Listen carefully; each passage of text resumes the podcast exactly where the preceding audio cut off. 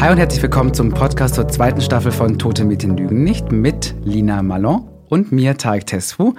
Wir bereden die Folgen der zweiten Staffel und sind mittlerweile bei Folge 10 angekommen.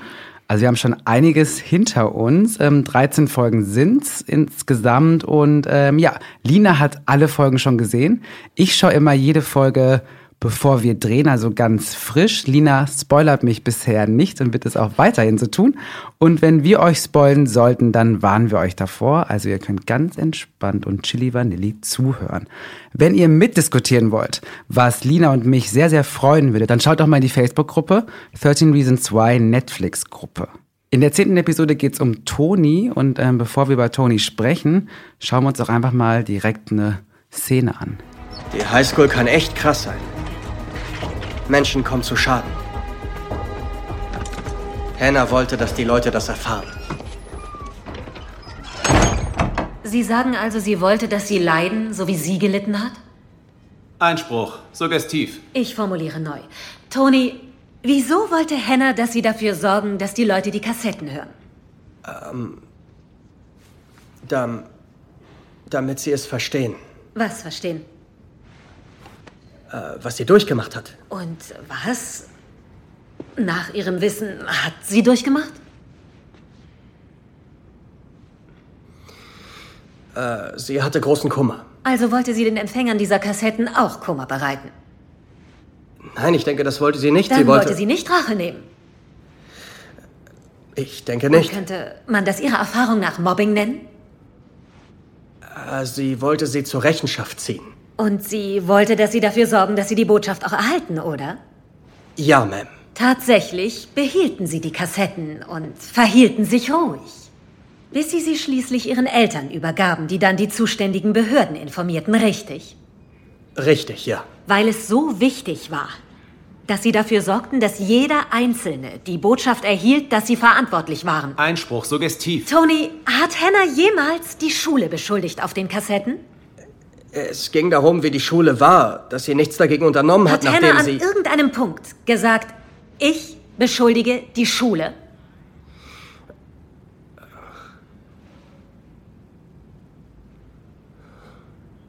Nein.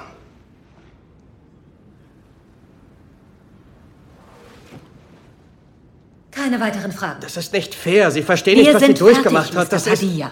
Toni hat ja die Kassetten von Hannah bekommen. Er hat quasi den Auftrag bekommen, die Kassetten dann auch ähm, weiterzugeben. Findest du, dass Toni sich richtig verhalten hat? Also er hat ja dann relativ spät erst den Eltern ähm, die Kassettenbox gegeben. War das die richtige Entscheidung? Das finde ich so schwer zu beantworten, weil wenn ich jetzt sagen würde, das war die falsche Entscheidung, dann wäre ich ein Heuchler, weil ich glaube, dass ich mich ähnlich wie Toni verhalten hätte. Denn es ist so, wenn du in einer Freundschaft bist, in einer Freundschaft, wie Toni sie auch em empfunden hat. Ähm, ich meine, es steht im Raum, ob er vielleicht auch noch andere Gründe hatte, ähm, Hannahs Wünsche zu erfüllen. Aber ich glaube, dass wenn du dich auf Augenhöhe befindest und man Dinge füreinander tut und man sich sehr vertraut und dann tatsächlich dieser, dieser Fall von ha Hannahs Suizid eintritt und Toni ja nun auch sah, wie sie in der Ambulance ähm, weggefahren wurde, dass du das Gefühl hast, dass du dieses eine Ding, worum du gebeten wurdest, jetzt noch tust. Also es ist, es ist ja nicht so, als würde sie noch leben und hätte gesagt, hey, pass auf, ich will irgendwie das Wochenende mit dem und dem Typen verbringen und ähm, ja, der ist zwar gefährlich und der trinkt ganz gern, wenn er Auto fährt ähm, und Toni sagt, und sie sagt, aber sag's bitte nicht meinen Eltern und Toni überlegt dann, was wäre jetzt wohl das Richtige. Es war ja eigentlich eher so eine, so eine, so eine ganz finale letzte Bitte und ich glaube, gerade bei Toni als Charakter, bei dem ähm, Ehrgefühl, Loyalität ähm, und Zuneigung und auch einfach so ein bisschen dieses fast schon so ein La Familia-Gedanke mit reinspielt in seinen Charakter, ist es äh, fast schon für ihn mit das Wichtigste gewesen, Hannahs letzten Wunsch zu erfüllen. Ich glaube, er hat ein ganz großes Verantwortungsbewusstsein auch. Ne? Also er fühlt sich verantwortlich nicht für das, was ähm, Hannah passiert ist, sondern dafür, ähm, er hat ja diesen, diesen Brief von Hannah bekommen. Hannah hat ja die Kassetten bei ihm vor die Haustür gestellt äh, mit der Bitte, dass er sich um ihre Geheimnisse kümmern soll. Ähm, und ähm, ich glaube, er hat das sehr, sehr ernst genommen, diesen Wunsch von Hannah, dass die Kassetten ähm, an die jeweiligen Personen gebracht werden. Und da merkt man ja schon, dass dass Tony so Dinge, du meinst ja gerade schon sowas wie Familie, ähm, soziale Kontakte, so ein Ehrgefühl auch oder das Richtige tun zu wollen. Ja, sowas wie, er hat ein großes, großes Verantwortungsbewusstsein, will ich das nennen. Also er fühlt sich verantwortlich auch für seine Umgebung. Auf jeden Fall, ja. Ähm, was mich an der Szene, die wir uns gerade angeguckt haben, aber so ähm, auf der anderen Seite geärgert hat, natürlich, da müssen wir nicht drüber reden, mal wieder die Anwältin. Irgendwann fängt man aber, habe ich das Gefühl, als Zuschauer an, ähm, da so ein bisschen, vielleicht nicht zu resignieren, sondern sich zu sagen, okay, die, die ist schlimm. Die macht halt ihren Job, ne? Äh, sie, sie macht das, was sie für ihren Job hält, ja, auf jeden Fall. Es ist nur so, also ich saß tatsächlich da, als sie gesagt hat, also hat Hannah in keinem Tape, mit keinem Wort die Schule beschuldigt. Und ich saß da und dachte mir so, na ja, du, tut mir leid, Hannah kann sich jetzt nicht melden und sagen, Verzeihung, ich formuliere um.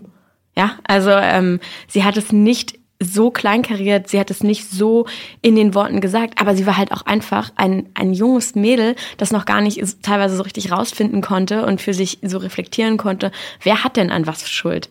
Dafür sind ja eigentlich die Leute im Court da, also im Gerichtssaal, um das rauszufiltern. Also das ist, das ist einfach, die ganze Frage hat mich aufgeregt. Man merkt auch, wie unsicher halt Tony auch wird, ne? weil er weiß ja auch, dass er von der Gegenseite, also von der Schule eingeladen, äh, mhm. vorgeladen wurde und ähm, eigentlich alles, was er sagt, soll ja dazu führen, dass ähm, ja Hennas Ruf in irgendeiner ja. Form beschädigt wird. Das heißt, er weiß, also eigentlich kann er alles nur falsch machen und natürlich würde er ähm, ja sagen wollen, dass ähm, Henna das vielleicht getan hätte, aber auch da merkt man ja wieder, er lügt ja nicht. Ne? Er hätte ja auch sagen können, doch, sie hat es doch mal zu mir gesagt, aber da bleibt er ja auch sehr, sehr, also er versucht sehr nah an der Wahrheit zu bleiben, was ich auch eine große Stärke finde, weil egal wie verbunden er sich zu Henna fühlt, weiß er auch, ähm, dass es jetzt wirklich darum geht, ähm, die Wahrheit zu sagen. Wobei ich aber glaube, dass es bei Tony, dass er so zögerlich antwortet, dass er so dass er so ängstlicher fast teilweise auch schon antwortet. Ich meine, wenn man Tony als Charakter kennt, dann würde man ja eigentlich fast schon in einem anderen Gespräch, das jetzt nicht in dem Gerichtssaal wäre, von ihm erwarten, dass er aufspringt und sagt, genau diese, diese Empfindung, die auch ich hatte, vielleicht völlig rauslässt und sagt, ja, also, was soll sie jetzt machen? Soll sie das Tape nochmal aufnehmen? Geht leider nicht. Und soll sie es ein bisschen genauer sagen? Also, ähm, worüber reden wir hier? Das ist so eine Reaktion, die man von einem Tony erwarten würde. Aber er sitzt einfach in einem Gerichtssaal. Er selbst ist schon mit dem Gesetz in Konflikt gekommen. Er er kann, er hat das Gefühl, er kann sich nicht mehr so frei äußern und frei bewegen. Und ich finde so diese Angst davor, das falsch zu sagen, es ähm, falsch zu machen, entweder für die Bakers oder für Hannah, für sich aber auch selbst irgendwas kaputt zu machen, spürt man bei ihm ganz stark. Also er ist gar nicht Tony, während er dort sitzt und auch wie er dort sitzt. Also wenn du dir immer die, ähm, den Suit anguckst und, und wie eng das alles gebunden ist, seine Krawatte und wie klein er aber auch wirkt in, in diesem Gerichtsstand, das ist mir schon sehr aufgefallen in der Szene. Hattest du, hattest du jemals einen Kumpel wie Tony? Ich glaube nämlich, ich, ich glaube nämlich, mein bester Kumpel und ich, wir haben so ein Hannah-Tony-Verhältnis.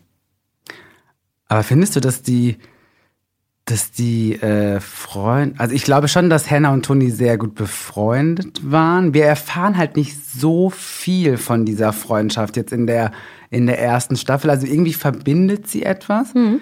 Ähm, in der jetzigen Folge über Tony reden wir später ja auch drüber, warum er, also mit einer der Gründe, warum er halt die sich verantwortlich auch gefühlt hat, diese Tapes halt weiterzugeben, war ja auch ein spezieller Moment in im Kino, wo Hannah gearbeitet hat. Aber so in der ersten Staffel werden wir so ein bisschen ähm, damit alleine gelassen, weil wir ja diesen, diesen Moment noch gar nicht kennen. Deswegen, also ich hatte schon das Gefühl, dass Hannah und Toni so eine besondere Bindung haben zueinander und sich ähm, schätzen mögen.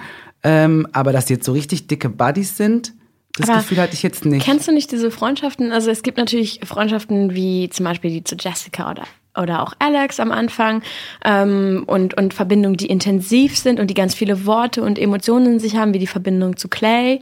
Aber manchmal trifft man ja auch Menschen, mit denen klickt man einfach so und mit denen braucht man gar nicht so viele Worte und man hat trotzdem so eine Übereinkunft, dass man sich ziemlich gut versteht und dass man den anderen irgendwie auf, auf einem Level einfach, ja, versteht, dass man, ich scheiße meine, meinen Anglizismen, dass, dass man denjenigen auf einem Level versteht, ähm, dass man gar nicht so sehr erklären muss. Und die beiden sind für mich irgendwie so Buddies, die dieses ganze über Gefühle reden, gar nicht so sehr brauchen. Ähm, und es ist trotzdem ohne viele Worte klar, dass die füreinander da sind. Sowohl Hannah für Tony, als er tatsächlich Hilfe brauchte, als auch Tony dann eben für Hannah. Ich glaube aber auch, dass das Ding, dass, dass Tony halt ein Typ ist, wo Hannah ganz genau weiß, der will mir nicht an die Wäsche Ja. und der macht aus mir nicht dieses, dieses ähm, leicht zu habende Mädchen, was die anderen so in mir sehen. Dadurch, dass er einfach schwul ist, glaube ich, war das für Hannah, also kann ich mir vorstellen, ein Moment von auch sich einem Typen öffnen können. Ja. Und auch nicht nur ähm, einer Freundin, sondern da jetzt auch einen Mann zu haben, wie Tony, mit dem sie auch nochmal ganz anders über äh, Probleme sprechen kann, als sie vielleicht mit Jessica ähm, konnte damals, aber der halt definitiv einfach nichts von ihr will. Und es ist so, das ist so eine schöne Sicherheit auch in, in der Freundschaft.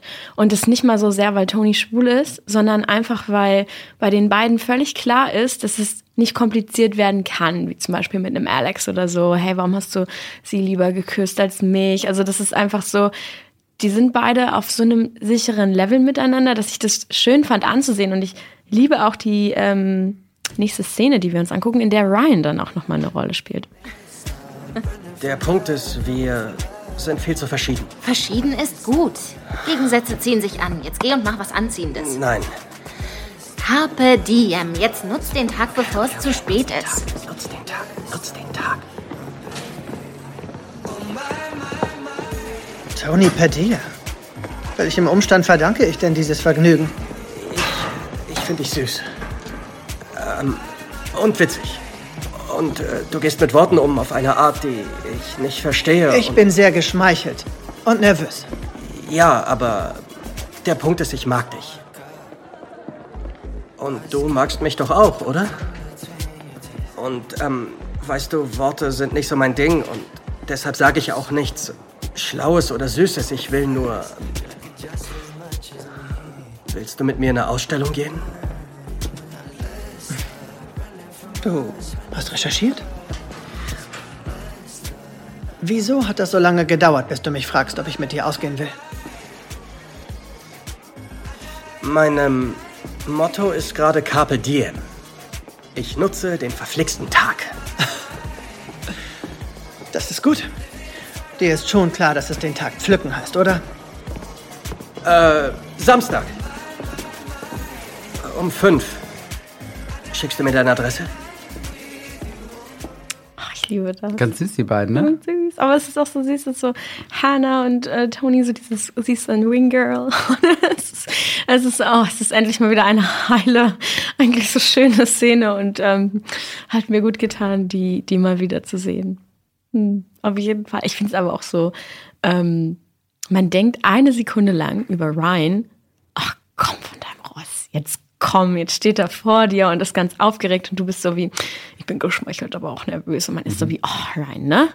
Jetzt mach mal. Aber dann habe ich mir so gedacht, naja, ich kenne aber auch noch die Situation, dass wenn jemand so ganz klar den Schritt auf dich zumacht und du dir auch schon sicher sein und die Oberhand haben kannst und auch schon weißt, naja, der braucht jetzt noch ungefähr 13 gestotterte Worte und dann fragt er mich nach einem Date, dann ist das auch ein unheimlich schönes Gefühl, das mal auszuhalten, mitzunehmen und jemanden mal die ganze Arbeit tun zu lassen. Und man sieht ja aber auch bei Ryan, dass er sich sehr darüber freut. Total. Und auf jeden Fall, ich meine, ähm, man sieht ja auch da Tony nochmal von der anderen Seite, ne? Mhm. weil irgendwie ist halt jetzt Ryan der coole Boy äh, und Ja. Tony wird so zum fast schon stotternden Groupie, äh, wo er neben Ryan steht. Von daher ist das ja auch ein ganz, ein ganz süßer Rollenwechsel, mal die beiden auch mal anders dann zu sehen. Und natürlich ist Ryan da ein bisschen ähm, frech überheblich, aber in dieser Situation auch schon wieder fast süß, weil ich glaube, in ihm geht auch einiges ab in dem Ja, Moment, wo dann ja. Tony um die Ecke kommt und sagt, du, ich finde dich übrigens süß. Ich glaube, der wäre am liebsten auch in die Luft gesprungen und hätte Juchairasa gerufen. Aber natürlich spielt er da ein bisschen und ich meine, wem hätte es gebracht, wenn da jetzt beide stammeln? Weißt du, von, von daher ist es schon ganz, ganz gut, wenn dann die eine Person das auch ein bisschen dann checkt. Und ich meine, es ist ja wirklich eine wirklich zuckersüße Form Ja. von Flirting zwischen den beiden da gerade und dass dann der eine vielleicht mal in die etwas, ja, so ein bisschen sassy, arrogante Stimmung geht, ähm, aber immer noch respektvoll und freundlich gegenüber Ja. Tony bleibt und auch merkt, dass der jetzt gerade auch ein bisschen nervös ist. Ich finde, das ist schon eine, also so kann man flirten, würde ich mal sagen. Absolut, absolut, auf jeden Fall. Aber ich, ich mochte auch einfach so sehr, wie Hannah Tony gepusht hat, so komm schon, jetzt mach, jetzt mach, jetzt mach. Und das. Sie freut ähm, sich richtig. Sie ja, freut sich richtig und das ist ähm, einfach so ein Moment, an den ich mich auch irgendwie total oft erinnere und ehrlich gesagt voll glücklich darüber bin, dass es in meinem Leben immer noch ähm, stattfindet, auch wenn super viele um mich rum irgendwie in festen Beziehungen sind und mittlerweile, ja, fangen die alle sogar an zu heiraten und freuen sich sogar, wenn sie schwanger sind. Ich bin noch nicht auf dem Level, dass ich das jetzt schon verstehe, dass das jetzt was Gutes ist.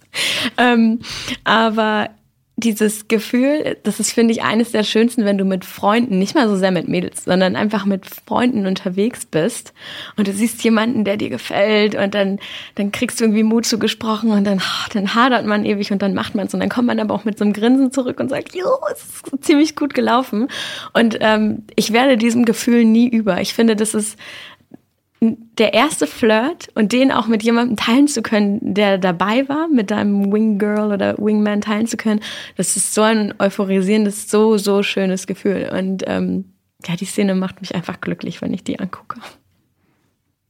Ist ja auch mal schön, oder? Ja. Schöne Momente. Äh, ja. Nach all der schweren Geschichten und schweren Momenten auch mal wieder so zurückzublicken und auch Hannah in so einem glücklichen Moment zu sehen. Vielleicht einer, der gar nicht sie jetzt selber so betrifft, weil gerade ähm, Toni die Person ist, die da irgendwie ähm, ziemlich sweet am Flirten ist, sondern ja auch so eine Henna zu sehen, die halt auch gönnt, die total freundschaftlich ist, die irgendwie gut drauf ist, die sich freut. Ähm, alles ja Parts, die sie ja immer auch in sich hatte, ne? Ja. Die ganze Zeit. Ja, ja. Und, und die die Geschichte ein bisschen ähm, mehr ab Runden. Und ähm, verrückterweise lernt man ja in der Folge, in der eigentlich um Tony gecentert wird, ähm, auch noch mal ein bisschen mehr über Ryan. Ich finde mal, Tony und Ryan sind beide so Figuren, die sind da, aber ähm, die Connection rundrum, also bei Ryan war es für mich, wie gesagt, so eine, eine ähm, Schlüsselthematik, dieses wie hilfst du jemandem, wo ich mich ähm, ihm verbunden gefühlt habe. Aber wir, erfahren über die beiden ja eigentlich nicht so viel und tatsächlich auch noch nicht so viel ähm, über ihre Beziehung, aber ähm, dass sie da ganz unterschiedlich mit ihrer Beziehung umgehen, zeigt die nächste Szene. Dieser Horoskopkram ist doch nur Schwachsinn. Denkst du wirklich, dass ein Planet, der Millionen Lichtjahre entfernt ist, deine Lottozahlen beeinflusst? Ja, Skorpione sind von Natur aus skeptisch. Aber ich bin zum Glück Löwe und kann damit umgehen. Ja? Wir sind beide sehr emotional auf unterschiedliche Weise, was bedeutet, dass wir uns wahrscheinlich irgendwann umbringen. Das klingt ja wundervoll. Aber bis dahin wird der Sex einfach fantastisch sein. Ach, denkst du? Huh? Oh ja. Und ich hatte heute einen schönen Tag. Also hatte mein Horoskop recht. Wie, du magst mich, aber du küsst mich nicht in der Öffentlichkeit? Das ist es. Ist es nicht? Nein, ich will nur. Ich will es diesmal eher langsam angehen. Außerdem, bevor wir uns gegenseitig umbringen, sollten wir das Beste aus unserer Zeit machen. Ja. Schwuchteln. Was hast du gesagt? Wer ist bei euch die Frau? Wie jetzt? Willst du mich verarschen? Das ist das 21. Jahrhundert, du verficktes Arschloch. Fick dich, Schwuchtel. Wow. Sag's mir ins Gesicht. Tony, Tony, Tony, lass uns gehen. Hör lieber auf deine Bitch. Wow. Halt jetzt den Scheiß Maul! Ja, du scheiß Schwuchtel. Tony! Tony, hör auf! Tony! Verschwinde hier!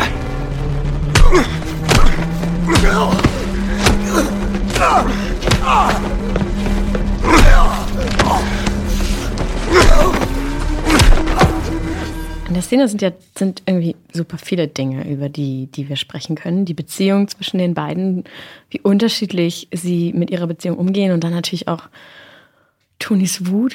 Keine Ahnung, vielleicht kann man irgendwie vorne ähm, vorne anfangen. Ich habe mir die Frage gestellt, dass die beiden sind in der gleichen Situation. Sie werden beide beleidigt. Sie werden beide auf offener Straße angegriffen. Ryan tatsächlich sogar heftiger als Tony, was äh, diesen Passanten betrifft. Und Ryan hat die Möglichkeit, so ruhig zu bleiben und Tony hat gar keine Möglichkeit, anders zu reagieren als so, wie er es tut. Er entschuldigt sich fast schon bei Ryan, indem er sagt, ja, jetzt hau ab hier, als würde er sagen, weil gleich passiert noch mehr als das, was äh, hier schon passiert. Also um es einfach mal so runterzubrechen, gleich zerlege ich den Typen richtig und du sollst nicht dabei sein. Und es ist fast schon so, als, als wüsste er genau, dass er das jetzt nicht mehr verhindern kann. Ja, ich würde mal sagen, äh, Toni hat ganz klassisch ein Aggressionsproblem, ne? würde ich mal so aus therapeutischer Sicht sagen. Und aber da steckt natürlich auch ganz, ganz viel dahinter, nämlich dass ähm, ich finde, Toni ist anders, also auch wenn ich nicht viel von ihm aus der ersten Staffel erfahre, mhm.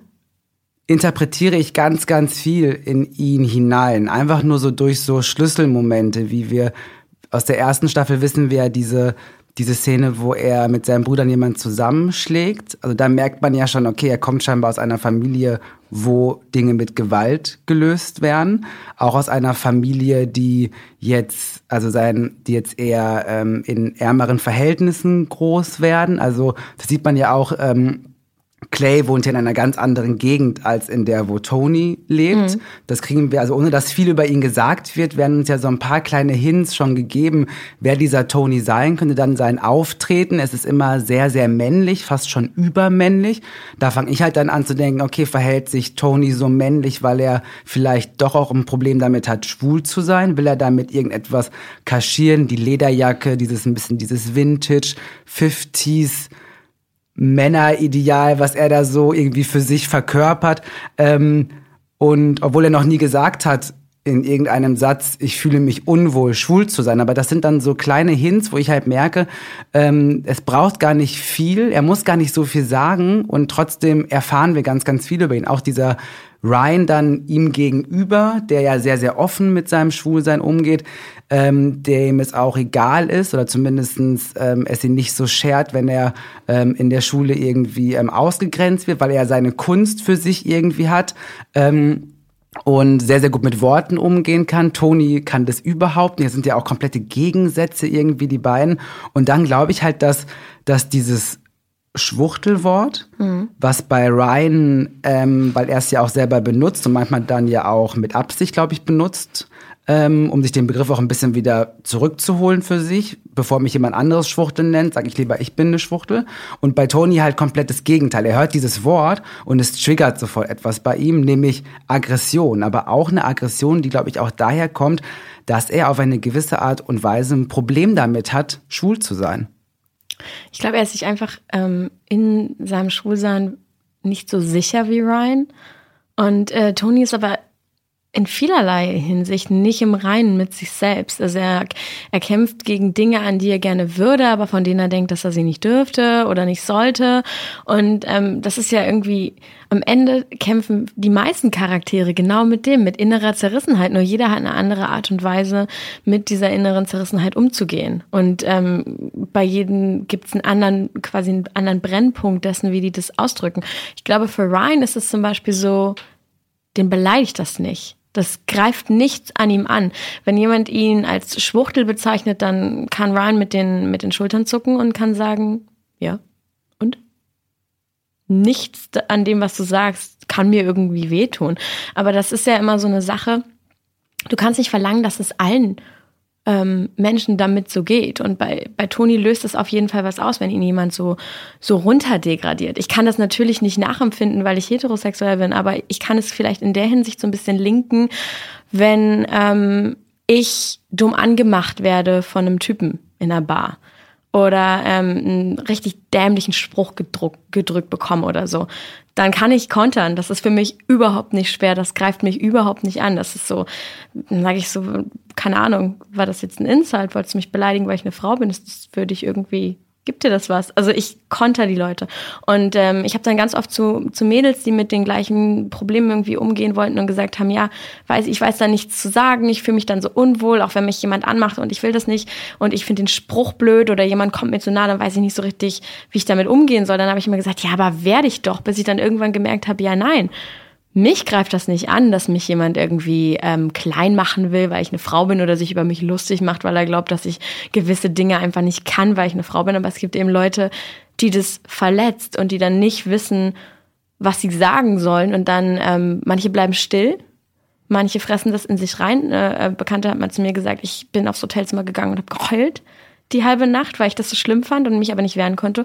Und ähm, Tony wehrt sich dann halt krass und flippt dann auch drüber. Das ist auf jeden Fall ein Aggressionsproblem, aber ich glaube, das kommt grundsätzlich daher, dass er kein anderes Ventil hat, um damit umzugehen.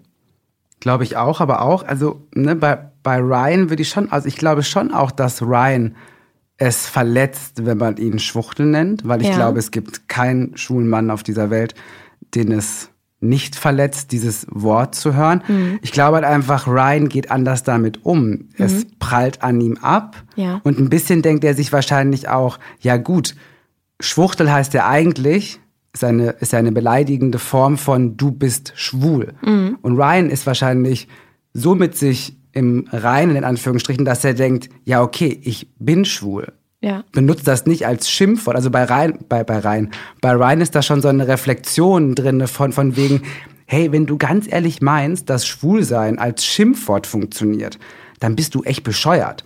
Nichtsdestotrotz ist das Wort an sich Schwuchtel einfach eine krasse Beleidigung. Nur halt halt Ryan gelernt damit anders, schrägstrich vielleicht auch besser umzugehen. Auf jeden Fall besser, weil jemand zusammenzuschlagen ist, auch wenn es beleidigend und falsch ist, jemanden Schwuchtel zu bezeichnen, ist natürlich keine Einladung und keine Erlaubnis, jemanden deswegen zusammenzuschlagen. Ähm, und ähm, Tony tut es halt leider, weil er halt mit dem Ich bin schwul noch ein krasseres Problem hat. Und trotzdem, ich musste wieder daran denken, wie sich ja ähm, Tony vor, ähm, vor Clay geoutet hat, was ja so ein ganz easy Moment war, so von wegen, wie du wusstest nicht, dass ich äh, schwul bin. Das ist in der ersten Staffel und auch relativ am Anfang, glaube ich. Und ja, also irgendwie ist da so eine Zerrissenheit. Auf der einen Seite hat er kein Problem, auch jetzt ja seinen, seinen neuen Freund, den er ja in der ähm, Staffel hat, irgendwie auch zu küssen öffentlich. Ähm, er hatte scheinbar auch kein Problem an der Schule, äh, ähm, an der Schule geoutet, an der Schule, an der Schule geoutet zu sein. Und trotzdem passiert was bei ihm, wenn jemand dieses beleidigende Wort Schwuchtel hingegen zu ihm sagt. Ich glaube auch, dass äh, ich, die Frage stellt sich ja, wie hätte man sich selbst in der Situation verhalten? Und ich habe das dann einfach mal so adaptiert. Wie hätte mich ich mich selbst in der Situation verhalten, in der mich jemand so an ein Limit bringt, an etwas, das mich grässlich wütend macht und das ich nicht aushalten kann und ich ähm, war in der gleichen Situation wie Tony und ich habe mich so verhalten wie Tony. Ich würde nicht sagen, dass ich jemanden zusammengelegt habe. Das möchte ich hoffen, liebe Lina. Nein, aber weißt du, für mich ist das so, ich war mit einem ähm, Kumpel unterwegs und ähm, wir haben mitgekriegt, wie jemand anders äh, rassistisch beleidigt wurde. Und ich bin dazwischen gegangen und habe halt auch, hab halt genauso wie Toni an, angefangen, hat gesagt, was hast du gerade gesagt? Und ähm, natürlich würde, würde man jetzt sagen, ich hätte das Ganze deeskalieren können, aber die Art und Weise, wie, wie derjenige mir dann, wie der auf mich reagiert hat, und ähm, wie, er, wie er mich dann sofort auch angegriffen hat und wie er mir das Gefühl gegeben hat, dass das, was er gesagt hat, das einzig Richtige und Wahre ist und dann immer schlimmere Dinge von sich gegeben hat, das hat mich an so, so ein krasses Limit gepusht, dass ich auch auf jeden Fall gewalttätig geworden bin, dass ich aber in dem Moment, als derjenige dann zu Boden gegangen ist, gedacht habe, fuck, und konnte da so raussnappen. Ähm, Du hast jemanden zusammengeschlagen, nein. sag mal, Du hast gesagt, der ist zu Boden gegangen. ja, man strauchelt ja auch mal. Niemand raus. Ich bin auf jeden Fall demjenigen gegenüber wirklich handgreiflich geworden. Ähm, das, ich, ich war nicht mehr in der Lage, das zu deeskalieren. In mir ist echt was ausgeklingt, weil beim Thema Rassismus in mir relativ schnell was ausklingt. Und ähm, dann, dann gab es auf jeden Fall ein Handgemenge. Und natürlich waren dann meine Freunde da, die, die dann deeskalierend in die Situation ähm, eingestiegen sind. Und die dann gesagt, was machst du denn? Lass den doch labern. Ich war so wie, ich kann den nicht labern lassen. Das, das geht nicht. Und dann haben wir natürlich extrem lange und viel darüber ähm, gesprochen. Und es war dann eine, das erste Mal auch tatsächlich im Freundeskreis so eine riesengroße Diskussion, so wie man sich damit fühlt und ähm, wie man anders damit umgehen kann. Und jeder hat so ein bisschen damals echt aufgemacht. Das war super wichtig. Also das war für mich ein einschneidendes Erlebnis. Ich habe das, ich kann aber, und das, das sage ich jetzt wirklich nur, weil ich glaube, dass es super, super schwer ist, Toni zu verstehen und ähm, in, in dieser, in diesem Rage-Mode, in diesem, in diesem ähm, Riesenproblem mit seinen Aggressionen und ähm, man da ja auch eigentlich mit der Diskussion aufhört. Man sagt halt einfach so, ja, und Toni hat ein Aggressionsproblem, aber der Punkt, dass dich jemand so weit in etwas pusht, dass du nicht mehr weißt, wie du reagieren sollst, nicht jedes Mal, das ist dann eben das Rage-Problem, sondern dass dich jemand so weit pusht, dass du nicht mehr weißt, wie du reagieren sollst und, und ausklingst, dass ich würde behaupten, dass das passiert. Nur, dass es bei vielen Leuten dann vielleicht andere schreien und weißt du wie? Und Mhm. machen das verbal. Und ähm, es, es kann aber passieren. Das auf jeden Fall. Ich bin halt ähm, dann eher der zu wirklich zu verbaler Gewalt Mhm. neigt. Also ich bin alles, was so körperlich ist, bin ich komplett raus. Also Mhm. mich kann niemand so krass provozieren, Mhm. bis jetzt zum Glück, dass ich ähm, handgreiflich im Sinne von, ich habe jemanden geschlagen. Also klar, wenn jemand auf mich zugeht in einer aggressiven Stimmung, dass ich mich dann wehre und den vielleicht so wegschubse, Ja. das ist eher so, das, das, das ist Abwehren. das ist sehr abwehren. Ähm, und ähm, also ich weiß gar nicht, woher das kommt bei mir, aber alles, was so körperliche Gewalt anbelangt, da ist Mhm. bei mir so eine, so eine ähm, automatische Schranke, die runtergeht. Das mache ich einfach nie, aber was ich auf jeden Fall extrem gut kann, ist halt, das ist halt auch eine Form von Gewalt, jemanden verbal einfach richtig, wenn ich fies drauf bin, einfach jemanden so krass runterzubuttern, was auch so schmerzhaft für dein Gegenüber sein kann, Ja. ähm, was ja auch, es ist eine Form von, von Gewalt, die halt nicht durch was körperlich, sondern einfach durch, durch Wörter dann kommt und ich auch dann dieses Ding habe, was ja auch ist, Tony hört ja auch nicht auf, als die Person auf dem Genau. Boden liegt. Und wenn ich Genau. halt auf meinem ver verbalen Ding bin und Mhm. ich merke schon, ich habe da gerade mein Gegenüber, sind halt meistens leider Freunde, die das, die das dann abbekommen bei Mhm. mir Mhm. oder meine Mama, leider, sorry Mama. Ähm, ich merke eigentlich, mein Gegenüber ist schon krass verletzt und es sind vielleicht auch schon Tränen im Spiel und ich höre dann nicht auf. Wenn ich dann in meinem, in meinem Ding bin, ich muss mich jetzt hier irgendwie rechtfertigen oder ich wurde so krass verletzt von dir, dass du das quasi verdient hast, dass ich jetzt so krass mit Worten an dich rangehe, dann ähm, bin ich auch nicht zu stoppen. So, dann kommt es so überall. Und ich glaube, das ist bei Tony genauso. Nur er ist dann halt eher, dass er das halt dann körperlich löst. Ähm, und bei mir sind es dann Worte. Am Ende verletzt man jemanden. Es ist beides Ja. scheiße und Ja. es gehört sich nicht. Und gerade, also es gehört sich A nicht auf jemanden einzutreten, der auf dem Boden liegt, aber es gehört sich auch nicht auf jemanden verbal draufzugeben, wenn man eigentlich schon merkt, ey, mein Gegenüber weint oder zeigt schon längst Zeichen von, äh, ist gut, ich kann gerade nicht mehr. Und das, das können am Ende Verletzungen sein, die, und damit will ich überhaupt nicht körperliche Gewalt runterreden oder, oder legitimieren oder sowas, können tatsächlich Verletzungen sein, die noch sehr viel länger andauern, nur dass man sie eben nicht sieht. Und ähm, das soll jetzt hier auf gar keinen Fall eine Verteidigungsstrategie für Toni werden oder für körperliche Gewalt werden. Um, um Gottes Willen, auf gar keinen Fall. Aber es ist so, dass ähm, ich ganz oft das Gefühl habe, und wir gehen jetzt echt mal weg von, von diesem, ich schlage auf jemanden ein, der am Boden liegt, oder ich verletze jemanden wirklich mit der Faust, ähm, diese Dinge. Aber Toni ist derjenige, der als aggressivster und als äh, in der Hinsicht in seiner Aggressivität auch gefährlichster Charakter ja auch so ein bisschen stigmatisiert wird. So, das ist der, der ausrastet. Der ähm, Anwalt sagt ja auch, ja, sie rasten einfach aus. Und manchmal empfinde ich das als ungerecht, dass wenn du dich laut wehrst, die Leute immer gleich glauben, dass du aggressiv und böse bist, während es ja genau wie du gerade gesagt hast, auch natürlich jemanden anschreien und jemanden mit Worten verletzen ist auch laut, aber es gibt halt viele Formen von Gewalt. Es gibt viele Formen davon, jemanden zu verletzen und, und sehr, sehr weh zu tun und sich zu rächen. Und Toni macht das halt unendlich sichtbar.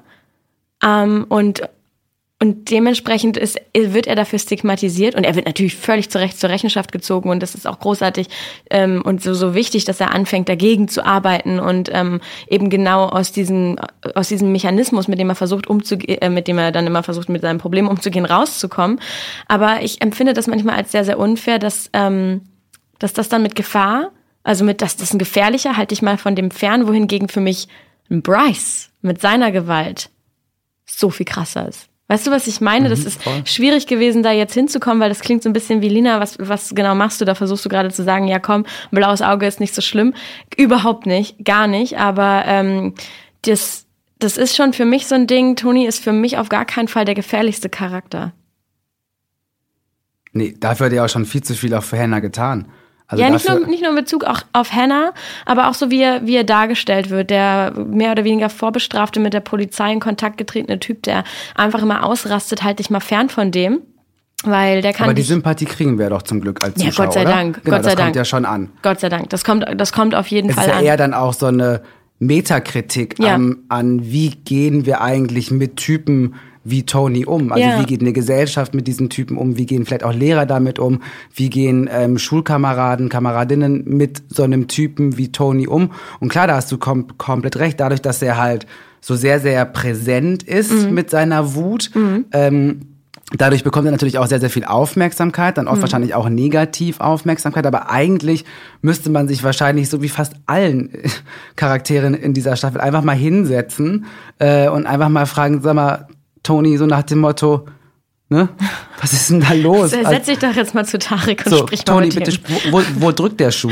Nee, jetzt mal ernsthaft. Also Ja. da, darum geht's ja. Den, den hört doch eigentlich, eigentlich weiß doch wahrscheinlich niemand in der Schule, dass vielleicht Tony aus ähm, einem Elternhaus kommt, wo vielleicht auch Gewalt einfach zur Tagesordnung gehört. Ja, das ist was, worum man sich kümmert. Wir haben jetzt ganz viel darüber gesprochen, wie Tony in der ersten Staffel war, wo er ja ähm, oft sehr, sehr aggressiv war, auch Straftaten begangen hat. Jetzt in der äh, zweiten Staffel entwickelt er sich ja auch. Klar, er hatte auch diverse Aussetzer schon zu Beginn, wo er einen Skater irgendwie verkloppt, aber trotzdem merken wir ja, er ist in einem Prozess, er ist jetzt irgendwie auf Bewährung, er macht dieses Sporttraining, Anti-Aggressionstraining, also er will ja auch an sich arbeiten, er will ja auch besser werden im Sinne von, ich möchte gerne meine, meine Gefühle unter Kontrolle haben und nicht jeden zusammenschlagen, nur weil er was sagt, was mir gerade nicht taugt. Ja, und je mehr er aber auch von sich preisgibt und je mehr er sich öffnet, desto dann kommt das, ich habe das Gefühl, das kommt bei ihm so langsam in ein Gleichgewicht. Also je mehr er sich traut, sich zu öffnen und auch ähm, sich traut, diese ähm, Unsicherheit oder auch Schwäche zu zeigen, von den Fehlern zu erzählen, die er gemacht hat, das, das geht ja Hand in Hand in dem Moment, desto einfacher fällt es ihm auch, Fortschritte in seinem Training zu machen. Und ähm, ich mag diese Szene, in, in der er sagt, hey, ich, ich will es nicht vermasseln, ich will es nicht für die Bakers vermasseln, ich will es nicht für Hannah vermasseln und ich will auch nicht, dass ich bei uns hier irgendwas kaputt mache und sein äh, Boyfriend dann einfach sagt, du machst hier nichts kaputt und ihm dann eben auch nochmal so eine, so eine Sicherheit mitgibt und ähm, das ist, das ist irgendwie eine Entwicklung, bei der ich das Gefühl habe, das ist eine der Staffel, die ist, die ist gut und äh, die ist richtig, die fu- funktioniert langsam. Keine, keine einzige Entwicklung von einem Menschen ist jemals linear. Nie, nie, nie, nie. Also es wird nie so sein, dass du irgendwo startest und von da an geht's nur noch einfacher und aufwärts. Aber ähm, Tony ist auf jeden Fall auch einer der Charaktere, der sich stellt. Und ähm, der gerade dabei ist zu lernen, was halt auch Verantwortung für dein Handeln betrifft. Ich habe aber auch das Gefühl beim Schauen gehabt, ich weiß nicht, wie es es dir geht, weil du ja einfach noch nicht weißt, wie es weitergeht. Tony war noch mal so eine Folge zum Durchatmen. Ging dir das auch so? Also war das für dich auch eine leichtere Folge? Ich würde sagen, es ist so ein bisschen ähnlich wie mit Ryan. Dadurch, dass wir den beiden zwar nah, aber nicht so nah sind, nicht so viel von ihnen wissen, ist auf jeden Fall neben den anderen Folgen, also vergleichbar mit Clay, ist die Folge von Toni ähm, Sommerurlaub so, definitiv. Und trotzdem, ähm, ja, bin ich halt sehr, sehr gespannt, was als nächstes kommt, denn ich weiß ja schon, dass es in der elften Folge um Bryce gehen wird. Ähm, ja, krass. Ich habe ein bisschen Bammel vor der Folge, weil schon Clays Folge so sehr, sehr intensiv war. Und ich denke, dass die Folge mit Bryce, wenn nicht sogar noch intensiver wird, weil das Thema Vergewaltigung, Jessica, Hannah, ähm, Chloe, all diese Dinge ähm, werden ja wahrscheinlich jetzt verhandelt. Und ich finde halt auch die, die Mutter von Bryce super spannend irgendwie. Diese weiße, rich, privilegierte, ich habe ne, ich habe ein Gesicht wie eine wie eine Mauerfrau, die irgendwie nichts an sich ranlässt, aber doch auch so langsam auch schon gemerkt hat, dass Bryce halt einfach kein Heiliger ist. Ich bin sehr sehr gespannt, inwieweit auch sie in der elften Folge vorkommt. Und wir nähern uns dem Staffelfinale. Ja. Folge 13 ist nicht mehr weit. Das stimmt. Und wenn ihr auch mal überfordert seid mit euren Gefühlen, dann sucht euch doch bitte Hilfe. Und das könnt ihr unter anderem tun auf der 13reasonswhy.info Seite. Dort findet ihr Anlaufstellen mit Menschen, die euch auf jeden Fall beraten und helfen können. Und ganz wichtig, Lina und ich sprechen über unsere Meinung, über unsere Haltung und die kann von der von Netflix abweichen. Und wenn ihr mitdiskutieren wollt, und ja, das wollt ihr sicherlich, dann schaut doch mal in die Gruppe 13 Reasons Why Netflix Gruppe auf Facebook. Und nicht vergessen, wenn euch dieser Podcast gefällt, dann könnt ihr uns gerne ein paar Sterne oder einen Kommentar hinterlassen.